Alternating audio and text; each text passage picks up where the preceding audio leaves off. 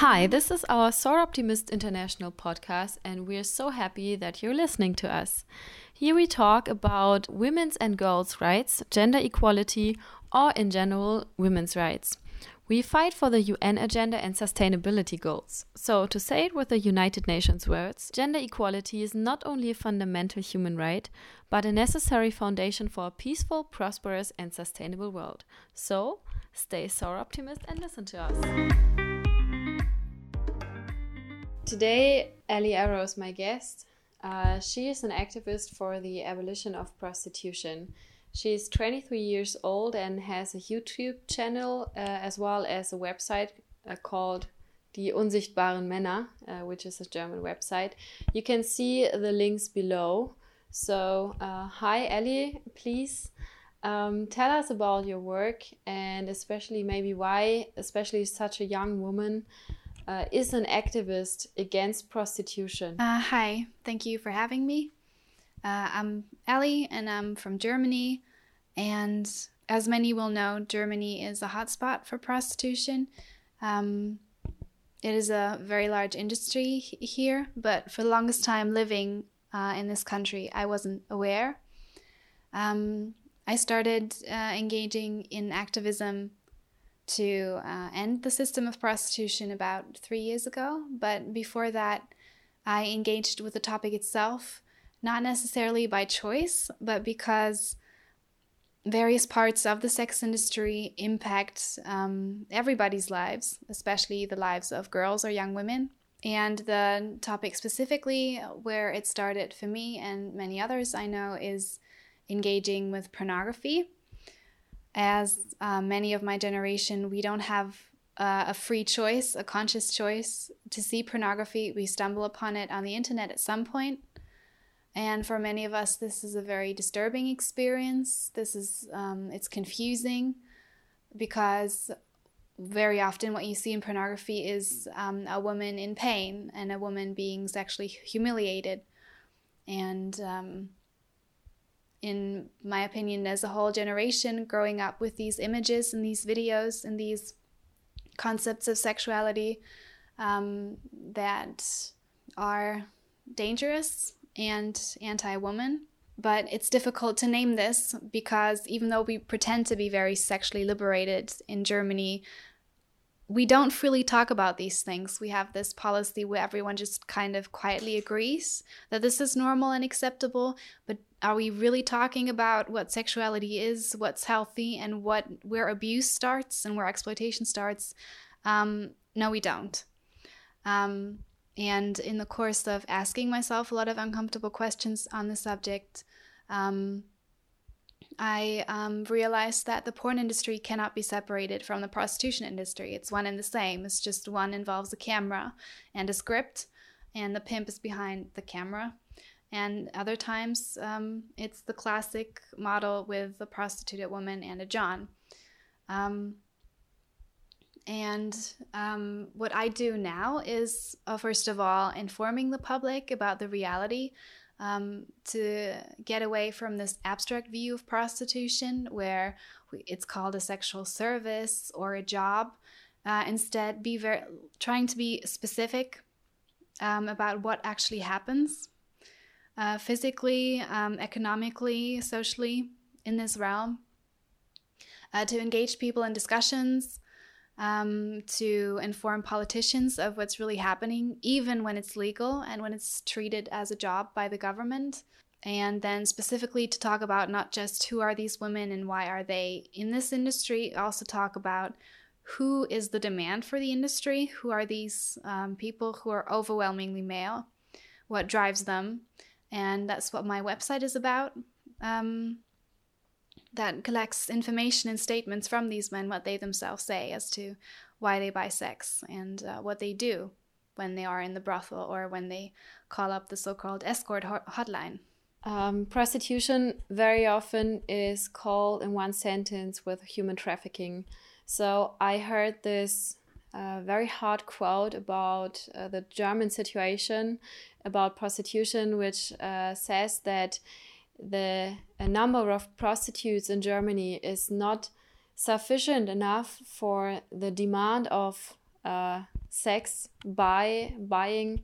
Um, so many women are taken from other countries, mostly East European countries, uh, to come to Germany um, to work as prostitutes. What exactly happens there, and how's the situation in Germany, and especially um, how's the situation for the prostitutes who come from other countries to Germany? So it's important to note that this is an inherent dynamic in prostitution. It's very obvious in Germany. We have now some official statistics from our government um, that the overwhelming number of people in prostitution is female and they're immigrants from the poorest parts of Europe and then some Asia and North Africa, which shows us that yes, there is a large demand for prostitution because it's been acceptable to buy access to the body of another person in our country actually for decades and decades. Um, actually, now it's been a it's been over a century. There's been various uh, versions of legalization, a certainly tolerance towards the man who pays. Um, so lots of German men feel this is fine. It's fine to do this. Roughly about every fifth German man um, uses makes use of this industry. Um, but there is just a huge lack, this is true for Germany and everywhere else, of volunteers. Very few uh, women and men want to be in prostitution. And, but because it's a lucrative industry, because of this demand, the industry needs to be filled um, by people who are not in there voluntary. And it's important to note that um, there is this classic form of human trafficking that is violent, that can be somebody abducted on the street, that does happen, but human trafficking can be less obvious. It can be um, that a man fakes a relationship with a woman and she's in love with him, and then he tells her, I have all these debts that I need to pay and I don't know how to make money. Could you maybe just do this for me a few times? Um, so, trafficking isn't always a gun to a woman's head. It can be lies, false promises. Maybe she's told she's, she'll have a babysitter job when she comes to Germany. Uh, lots of types of trafficking and pimping don't leave a bruise on her face or body. And German legislation is just not equipped to deal with that. It's hardly equipped to deal with very physically brutal human trafficking, even then, it requires the victim essentially to come forward in front of a court and speak against their pimp, who is often connected to a criminal network. So, this is incredibly dangerous. Many victims refuse, which means they don't get access to justice many times.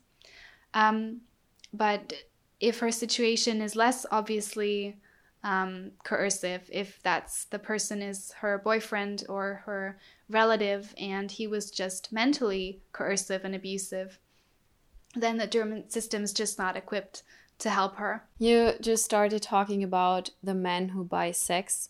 So I think that uh, many people think that the men who buy sex are mostly the the poorest, uh, maybe the ugliest guys who uh, don't have a girlfriend or were just left by their girlfriend and now they need a bit of love and actually it's good to to buy a bit of prostitution. Uh, but is that the case? Um, who are these men who buy sex and do they know that they might support a maybe criminal system system? So there's a lot of misconceptions about johns and there's a lot of unwillingness to look because the uncomfortable truth is that a John could be anybody we know, including someone who seems very nice or peaceful on the outside, including a very liberal man who likes talking about equality. Um, unfortunately, Johns um, come from all parts of society. Um, and uh, many of them are partnered, many of them have a wife or a girlfriend.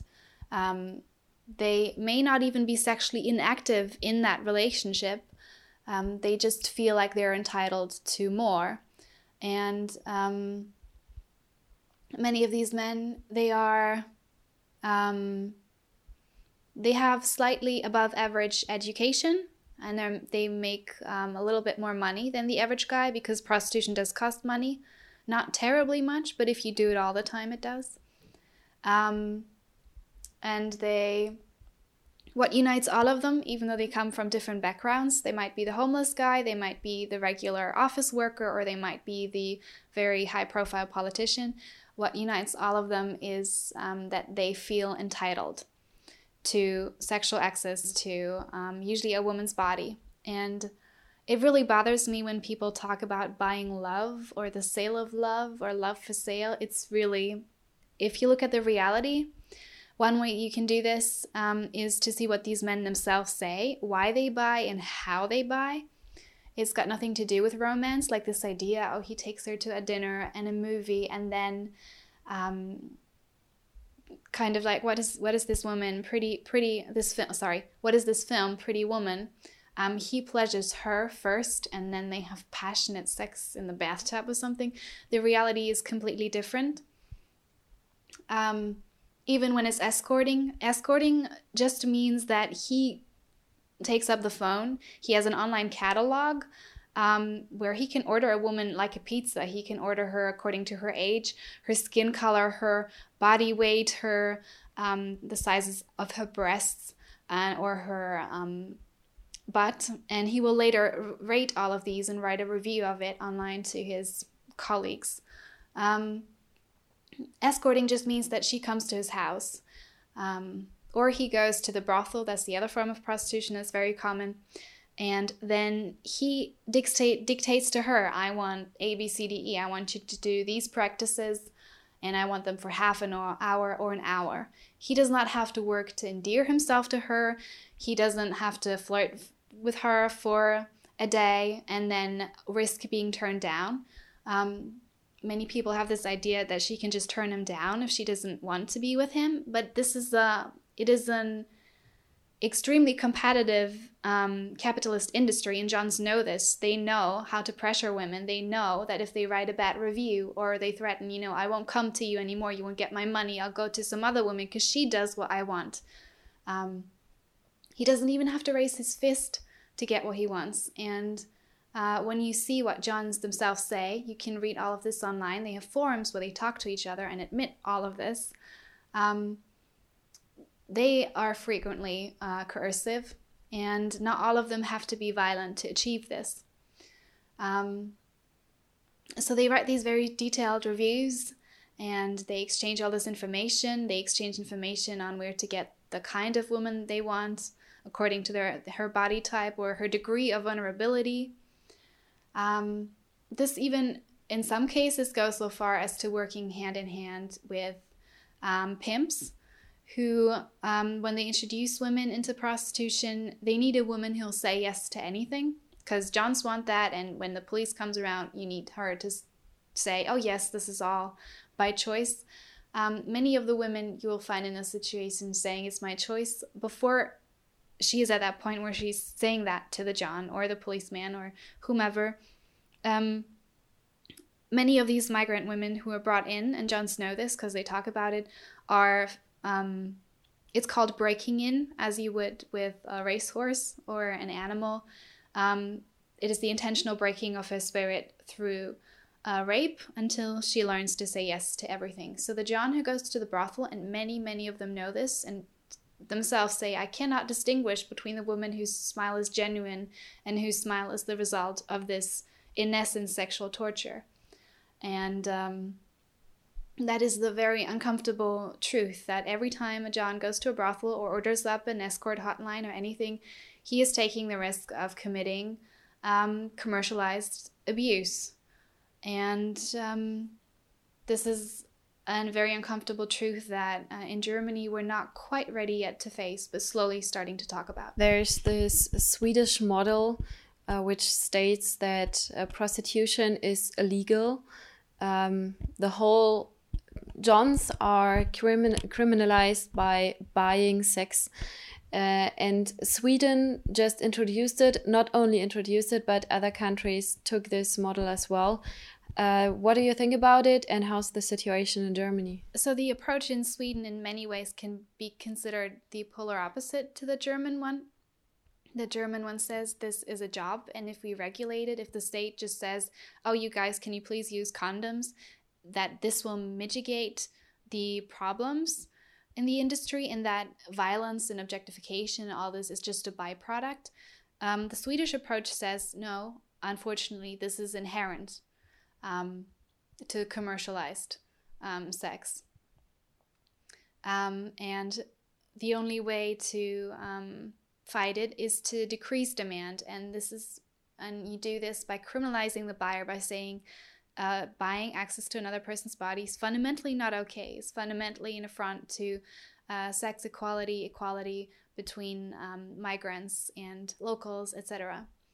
Um, so while the Johns and the pimps are criminalized, the people who sell access to their bodies um, are not. Um, the uh, idea is that um, the hope is to build trust between police and social workers and these mostly women in the trade so that um, they know their rights and they know they can come forward if something happens and they don't have to prove um, that they were victims of a horrific crime. Just somebody buying sex to them alone is a crime. So this gives them some degree of bargaining power um, when they take a, a, John to the authorities. Um, they report one to the authorities.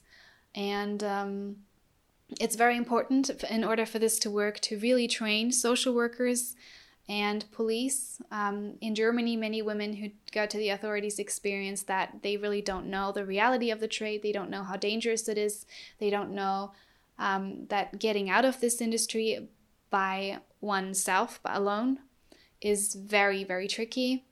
Um, but in Sweden, there's concrete investment into exit strategies that support women um, to start new lives.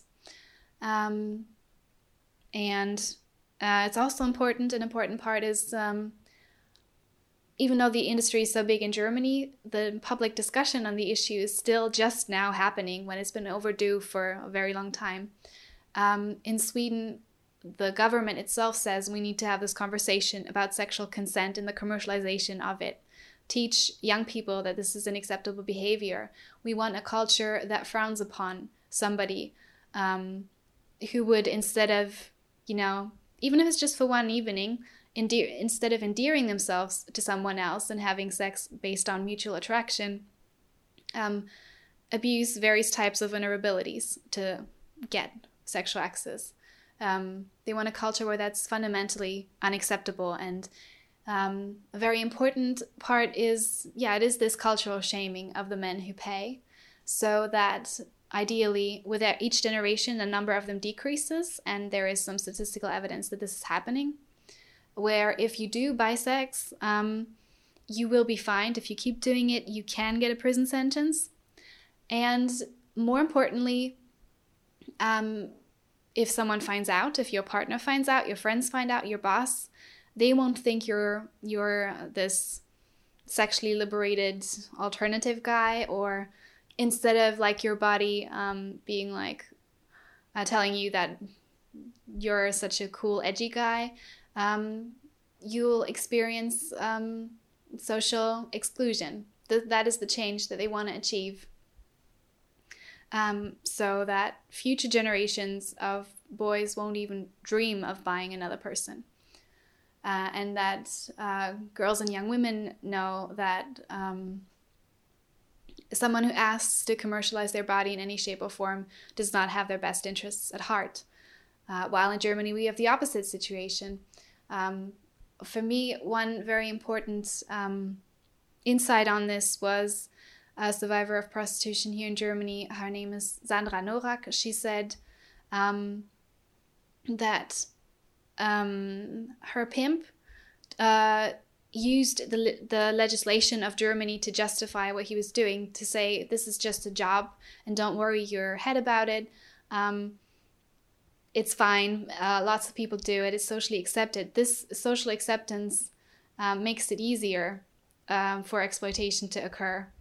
Um, but if society instead sees this as um, as exploitative and as disrespectful, then it becomes harder to um, entice um, somebody into the industry. So we talked a lot about the guys. Now um, maybe we can talk about the prostitutes or the the women who. Uh, who live in prostitution or the women who came out of prostitution, so the exited women. You know some exited women and you've talked to them.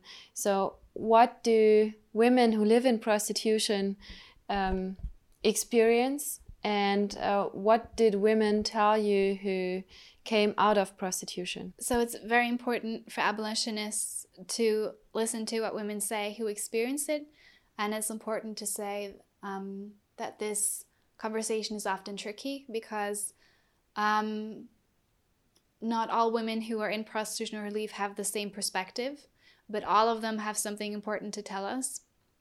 Um, many of them, of course, are witnesses to violence to themselves and to other women in, in the brothels and um, in various parts of the industry. They can help us get away from this very abstract view and just be very clear what actually happens to the body, what happens to the mind. I strongly recommend uh, there's a website from uh, prostitution, prostitution survivors in Germany. It's called Netzwerk Ella. I'm sure there'll be a link down below, um, where the women themselves write about various aspects. What it, why do they get in? How can this even happen to a middle class woman? Um, while the majority are immigrants, there are German women too uh, who enter prostitution. Um, wh- what is the thing that happens before? Then what is the reality like once you're in? and all the different barriers that stop you from getting out. Like they are the best people to explain to you in very concrete terms what that's like um, physically, emotionally, and uh, the social reality and the barriers. Um, and um, they share experiences, obviously, with the Johns, but also with the outside world, because it is true, as many people who support legalized prostitution uh, tell us that there is a social stigma against women in prostitution. They are still seen as a source of sin or a source of uh, spreading illnesses, etc. Um, what it's like to live with that when you actually often have limited control over your situation, and it's the John who decides if there is a condom, and it's the John who decides the practices in many cases, sadly. Um, but it's also important to listen to women who say they've had bad experiences with authorities and with police. Yeah, because the reality for many women, uh, especially in places with criminalization, but even here in Germany, is that they sometimes feel caught between a rock and a hard place. The industry is not kind to them, but the outside world doesn't really accept them either also a very important lesson um, I find from uh, exited women, so women who've left prostitution and analyze their experience afterwards. For many, it's only possible to do this analysis once you're out, because when you're in, you're trying to survive, you're trying to get through your day, you're trying to feed your kids. You don't have time to think about the political dimension of the social dimension. I'm not saying you can't, but it's harder. And one thing these women say is that um, the very well intended division between the woman who chooses and the woman who's forced doesn't always work because there's a gigantic gray area where you have women who don't have a gun held to their head every day, but this doesn't mean it's a free choice. Like they can really tell you about all these nuances that in order that it, there must be this understanding in society that um, we need non judgmental services for women. It doesn't matter how she got in or why, or if she spent 10 years defending it um, and saying it's my choice. The moment she says, I need support or I need to get out, we should believe her and support her. And it's and as my final point, um, the same thing goes when we when we speak publicly. If we have a a panel, a presentation, and we invite women, um, it's good to do more than just ask them to tell their personal stories and trauma. That's very difficult to do, first of all, especially when it's traumatic, which it often is. But also, um, don't just treat them as victims. Um, many of them experience this as dehumanizing as well, as being reduced to their traumatic experiences. Don't just say, oh, come on, tell us your personal pain, but really ask them, how can we solve this issue? What policy approaches do you support? What have we been doing right? What have we been doing wrong? They're the best people to tell you what to do. So the exchange with uh, exited women is very helpful and needed to understand what happens in prostitution and what the women ex experience. But uh, obviously, not all the women in prostitution talk or are, able to talk. So um, there are some other sources to get information about the situation in prostitution and uh, especially what happens between um, between the men and the women. So you have the the website, The Invisible Man. Um, the link is down below. So um, which information do you get uh, on the internet and um, from other sources about prostitution and the situation there? So, one good way to start a conversation, be that personally or in, in your friendship circle or with politicians, um, is to utilize the information that Johns give us themselves as they exchange among themselves on online forums. They talk to each other about their consumption of prostitution very openly, very explicitly. Um, and there are various uh, projects from several countries, and mine is the German version. So, Die Unsichtbare Männer is German for the invisible men, but you'll find similar projects from the UK, Canada, France, and Israel.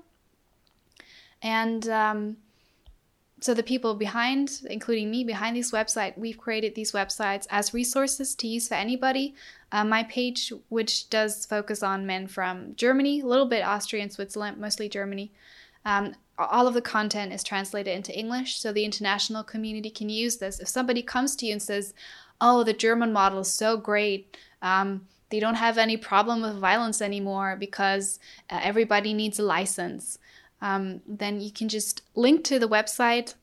Um, you can on the website find quotes by Johns, and they hundreds of them, and they are sorted into um, specific categories. So if you're discussing, for example, somebody asks you, "Oh, can you give me some evidence for the racism in the industry?" There's a specific category that you can go to that'll give you quotes just on that. Or you're discussing drug addiction or you're discussing objectification and people ask you, "What do you mean prostitution is objectifying?"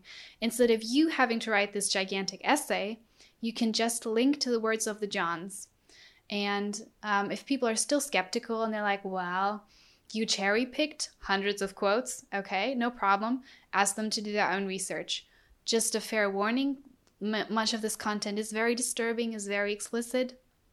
Um, it's not appropriate for minors. Uh, please don't send it to people with a previous history um, of sexual trauma, certainly not without a, um, a trigger warning. I think that's very appropriate in this situation. But overall, it is a good resource, especially for people who are skeptical um, and who want concrete evidence.